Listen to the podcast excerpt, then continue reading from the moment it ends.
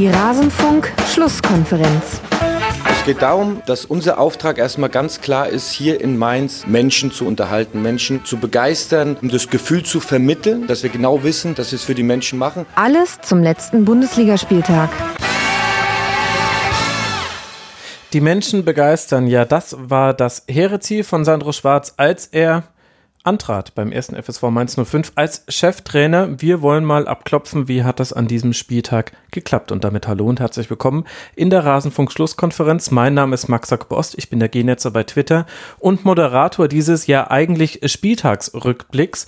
Das heißt, wir blicken in diesem Podcast auf alle Spiele des letzten Spieltags zurück. Hier in dieser besonderen Folge wollen wir aber nur den Teil von Mainz 05 präsentieren und wenn ihr Lust habt, dann könnt ihr ja gerne danach noch auf rasenfunk.de die komplette Sendung anhören. Das soll aber genug der Vorrede sein. Jetzt hören wir mal rein, was hatten wir zum Spiel von Mainz 05 zu sagen und bitte. Und mit Rasenballsport Leipzig werden wir auch bei einer der zwei beteiligten Mannschaften des nächsten Spieles, über das ich gerne sprechen wollen würde. Vor allem mit dir, Misha, was nichts damit zu tun hat, Tim, dass uns deine Meinung nicht interessiert, aber du konntest das Spiel nicht sehen. Misha und ich haben es aber über 90 Minuten verfolgt. Deswegen liegt es jetzt an uns beiden, dass wir das ein bisschen aufarbeiten. Dieses 4 zu 1 von Rasenballsport Leipzig gegen Mainz 05 mit zwei Doppelpackern, nämlich von Pausen und von Werner. Mainz 05 kommt zwar noch durch Onisivo zum Anschluss, letztlich war aber Leipzig einfach zu stark für Mainz. Was waren denn aus deiner Sicht, Mischa, die entscheidenden Faktoren für den Sieg? Ich würde da vielleicht auch wieder mit Mainz anfangen, weil ich wie schon bei Kofeld mit Bremen da mich ein bisschen gewundert hatte, dass äh, auch Schwarz so einen relativ konstruktiven Ansatz gegen Leipzig gewählt hat. Mainz ist glaube ich, wieder mit einer Raute aufgelaufen, wenn ja. ich das richtig mhm. gesehen habe. Was natürlich erstmal ein sehr interessanter Ansatz ist, weil man ja mit der Raute dann sehr viel durch die Mitte spielen möchte, also äh, flache Pässe durchs Zentrum eben auf die Achte. Und das, das gegen Leipzig ist, ist natürlich schon erstmal äh, ja ein sehr dreister Ansatz eigentlich. Da aber ist es nicht zu begrüßen, dass die Mannschaften das mutig angehen und da nicht auf Mauern gehen? Absolut. Äh, ich finde auch, das ist zu begrüßen. Ich, ich frage mich dann immer ein bisschen, ja, wie hoch ist da die Erfolgswahrscheinlichkeit? Und ich finde jetzt gegen Leipzig, also gerade weil Leipzig unter Rangnick ja es immer noch nicht schafft, irgendwie, ähm, wenn sich ein Gegner hinten reinstellt, den, den irgendwie auseinanderzuspielen und die sich ihr ganzes Tempo eigentlich dadurch nehmen lassen, wenn, wenn ein Gegner tief steht finde ich es einfach interessant, dass Schwarz dann eben doch sagt, naja, mm, wir versuchen das einfach mal und spielen ins Zentrum und schauen dann halt, was passiert und ob das klappt. Mhm. Äh, ja, und das ist dann, es ist ja dann auch relativ schnell so passiert, wie, wie ich mir das dann vorgestellt hatte. Also, dass Leipzig äh, mit zwei Nullen Führung gegangen ist. Und da waren auch meistens so eigentlich Ballgewinne im, im Aufbauspiel ähm, die davor waren. Und äh, dann aber, und das fand ich auch eigentlich ziemlich erstaunlich, dann hatte Mainz eine ziemlich gute Phase, so zwischen der 30. und 45. Ähm, sind sie mit diesem Spiel dann tatsächlich durchgekommen, haben den Anschluss gemacht, äh, der hatte sich auch wirklich angedeutet, meiner Meinung nach. Ja, und gut, in der zweiten Halbzeit haben sie es dann haben sie es dann nicht mehr geschafft, irgendwie ranzukommen. Es gab dann noch ein paar ganz coole Szenen von Nia KT gegen Werner, fand mhm. ich äh, sehr beeindruckend. Mm, auf der anderen Seite hatte ich sogar das Gefühl, Orban war gar nicht so gut drauf. Ähm, ja, aber 4 zu 1 war dann doch zu deutlich. Also ähm, vielleicht so, ich dachte, es wird deutlich, am Ende wurde es auch deutlich, aber ich habe es mir anders vorgestellt. Also Mainz hat dann Mainz der Weg dorthin, das Ziel war das ja. gleiche, aber der Weg dorthin hat dich überrascht. So wie bei einem ja. Taxifahrer. Mainz, Mainz hat's ja do, doch relativ lang ganz gut mitgehalten, fand ich. Ähm, in Leipzig. Und das, und dann würde ich auch sagen, klar, also mir gefällt so ein, so ein mutiger Ansatz auch. Ich schaue mir das dann deutlich, deutlich lieber an, als wenn sich äh, eine Mannschaft da hinten reinstellt und hofft irgendwie das 1-0 rein ja. zu buxieren, ja. Aber ich, ich, weiß nicht, also du fandst es nicht ein bisschen überraschend, dass Schwarz das äh, Nee, ehrlich gesagt nicht, weil so spielt er ja jetzt seit, also die, die Raute ist ja zum ersten Mal, glaube ich, gegen Werder eingesetzt worden. Da hat man ja auch 2 zu 1 gewonnen, wenn ich es gerade richtig auf dem Schirm habe. Und im Grunde hat er seitdem daran festgehalten. Und das ist ja auch so ein bisschen, Werder und Mainz sind sich da ja jetzt gerade nicht nur in der Tabelle sehr nahe mit Platz 9 Werder und Platz 10 Mainz 05, sondern eben auch von der Philosophie her, dass man sagt, nein, wir wollen einen unterhaltsamen Fußball spielen. Wir wollen eher nach vorne denken als nach hinten. Und deswegen hatte ich das eigentlich ehrlich gesagt nicht für möglich, möglich gehalten, dass Sandro Schwarz gegen Leipzig darauf setzen würde, dass man Leipzig in Ballbesitz drängt und sich tief hinten reinstellt, weil man weiß, dass Raba da Probleme hat. Also ich habe tatsächlich damit gerechnet und ich finde auch, dass Mainz 05 das in einzelnen Situationen sehr gut ausgelöst hat, womit sie eben nicht zurechtkam und das ist halt dann auch eine der Schwächen der Raute, sind Überladungen der Seite. Und äh, das hat halt Leipzig sehr, sehr gut gemacht. Das machen sie auch ganz gerne. In dem Fall war es Kampel. Ich fand, der hat eine unglaubliche erste Halbzeit gespielt. Ist schade, dass er dann ausgewechselt werden musste. Hat einen Ball ans Gesicht bekommen, aber dann ist natürlich auch gut, wenn dann ein ein Spieler klagt über Probleme, dass er dann auch rausgenommen wird, war sicher die richtige Maßnahme, aber ich fand, der war unglaublich gut. Der war so ein bisschen der Thomas Müller Leipzigs, der war überall zu finden, auf dem linken Flügel, auf dem rechten Flügel, hat sich fallen lassen, manchmal im Ballbesitz. Und äh, Kampel hat alles in Unordnung gebracht. Und der hat auch immer wieder für Überladungen gesorgt, dann gerade auf dem linken Flügel mit Heißenberg. Werner lässt sich ja auch dann ganz gerne auf den Flügel fallen, weil er von da dann auch so Diagonalläufe starten kann. Das mag er ganz gerne. Und damit kam Mainz 05 nicht zurecht, weil sie da eben ähnlich wie Hannover 96 gegen Bayern auch immer mal wieder auch Situationen hatten, wo es darauf ankam, jetzt musst du dein direktes Duell gewinnen, ansonsten haben die hier eine Überzahl. Und manchmal hatte Leipzig per se schon eine Überzahl. Und das finde ich aber, lässt sich kaum verhindern gegen Leipzig. Und ich fand stattdessen eigentlich, dass Mainz 05 das auch nach dem 0 zu 2 dann noch sehr mutig angegangen ist, auch einen schönen Anschlusstreffer erzielt hat. Da hat man auch tatsächlich Leipzig ein bisschen aufgedeckt, dass es da schon Lücken gibt, gerade auf den Außenverteidigerpositionen hinter der Kette. Da ist Mainz 05 immer wieder ganz gut hingekommen.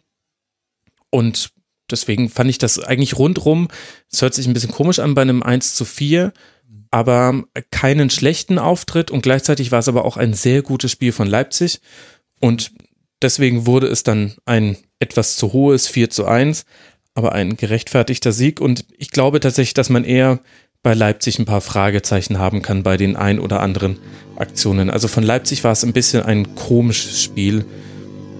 Ja. Punkt.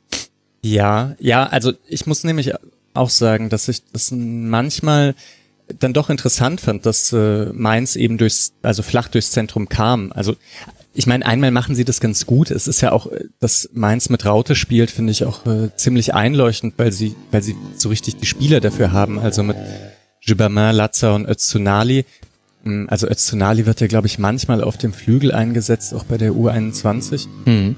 Aber ich finde den ähm, Zentraler da schon auch besser. Ähm, ja, Wobei er heute natürlich auch eher auf dem Flügel gespielt hat. Also Quaison war eher so der Zentrale. Aber mhm. ja, ja, das stimmt. Also ja, ne, so, so halb, also so Halbräumen. Aber also mh, mm, oder würdest du sagen, er hat richtig auf dem Flügel gespielt? Also ich hatte ihn mir hier auf dem äh, Flügel notiert. Ähm, allerdings hat da ja, doch, also eigentlich würde ich sagen, er hat schon auf rechts gespielt, aber da ja bei der Raute, da ja Öztunali häufig von Brosinski dann überlaufen wurde, ist er dann im Halbraum und dann taucht er halt neben Quaison im Zehnerraum auf, weil Brosinski gerade über rechts an ihm vorbeigerauscht ist. Deswegen ist es vielleicht auch müßig, da so genau zu sagen, wo war genau, er jetzt okay, genau ich unterwegs. Ich glaube, da haben genau. wir uns äh, missverstanden. Also bei, bei einer Raute sehe ich einfach keine Flügelspiele. Vielleicht okay, ja, so, ne? Ja. Äh, ja. Ähm, aber äh, ja, wie gesagt, ist nicht so wichtig. Ähm, ja, und eben, sie sind halt ein paar Mal ganz gut durchgekommen, obwohl das ja eigentlich genau das Spiel ist, was, was Leipzig spielen möchte.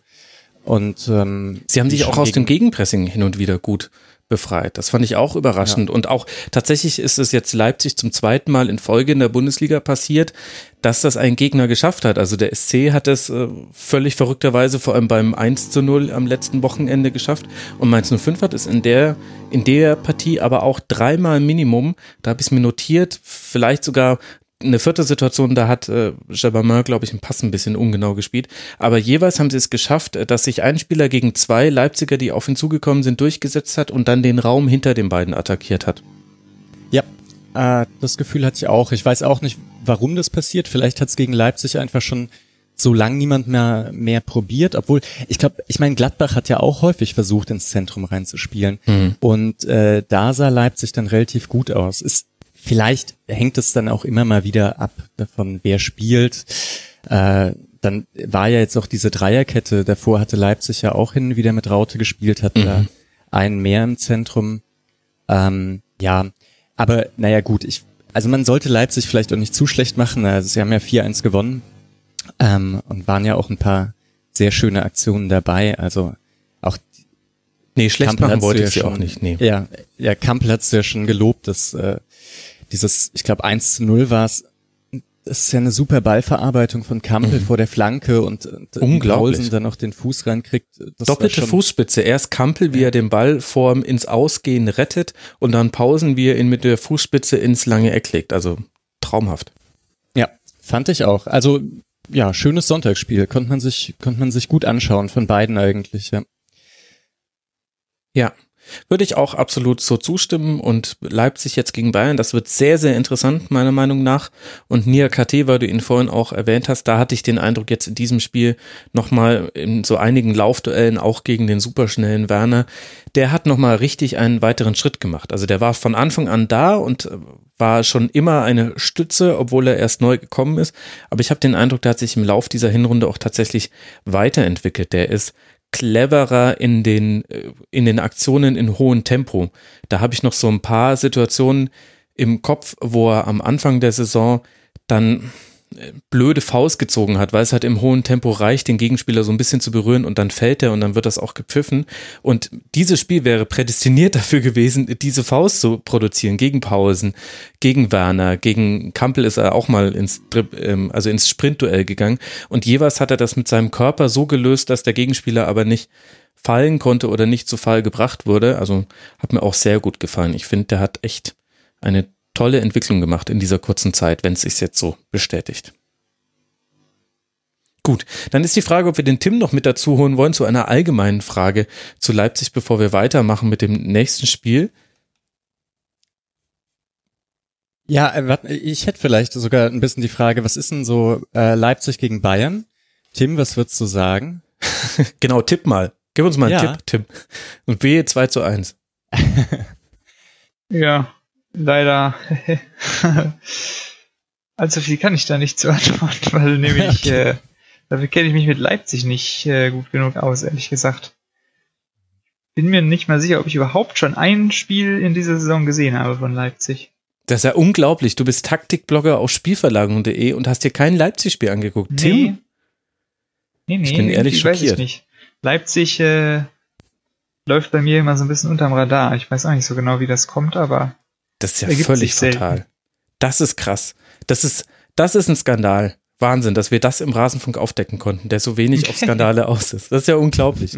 Dann springe ich jetzt in die Bresche und sage, wenn Leipzig sein Vertikalspiel so gut umsetzt wie gegen Mainz 05, dann wird's lichterloh brennen in mindestens fünf bis sechs Situationen im Bayern-Strafraum. Denn das können die einfach herausragend. Und die, die Zonen, in denen Leipzig den Ball erobert, sind auch die Zonen, in denen die Bayern gerade so ein bisschen fahrig manchmal im Spielaufbau sind. Also übers Zentrum raus oder dann so ein unsauberer Ball auf den Flügel, der dann mit dem Rücken zum gegnerischen Tor angenommen wird. Und dann sind halt bei Leipzig schon drei Spieler da, weil genau darauf warten die, auf diese Ballannahme ohne Blick aufs Tor. Dann gehen sie drauf. Das könnte interessant werden. Und für Bayern ist es, glaube ich, die beste Nachricht, dass Thiago zurück ist, weil der einfach pressing-resistent ist. Und wenn man dann ein paar Situationen auflösen kann, wird auch Bayern auf jeden Fall an seine Chancen kommen. Aber die Gefahr zu scheitern ist sehr, sehr groß, sehr, sehr hoch gegen dieses Leipzig. Ja, obwohl ich mir auch andererseits vorstellen kann, dass Bayern mit dem Flügelfokus und, und Verlagerungen, die sie halt einfach spielen können, auch so eben eine relativ kompakte Formation, äh, auch, also je nachdem, ob sie mit Dreier- oder Viererkette spielen, also Leipzig vielleicht auch ganz gut auseinanderziehen können. Also ja, ich bin, ich bin gespannt. Aber ich glaube, die spielen äh, zeitgleich mit Freiburg. Ich kann es mir, glaube ich, leider nicht anschauen.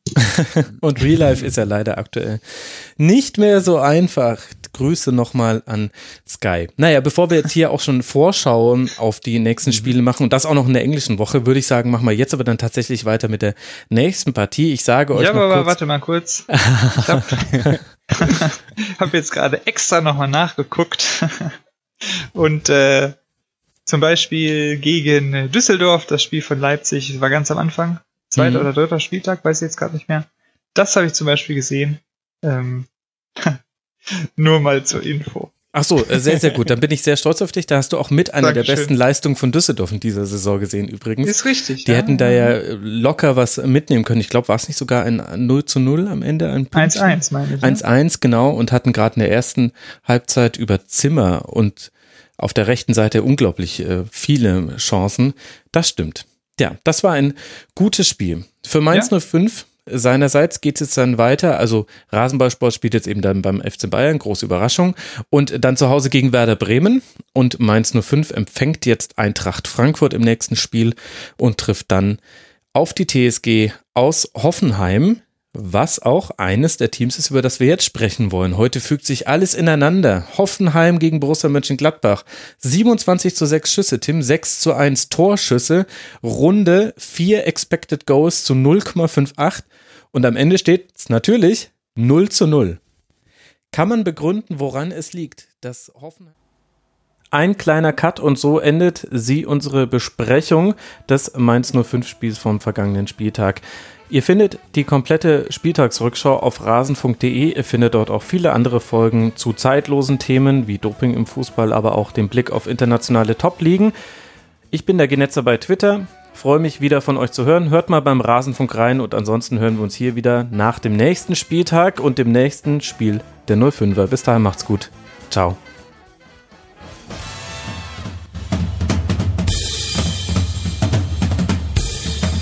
Das war die Rasenfunk-Schlusskonferenz. Wir gehen nun zurück in die angeschlossenen Funkhäuser.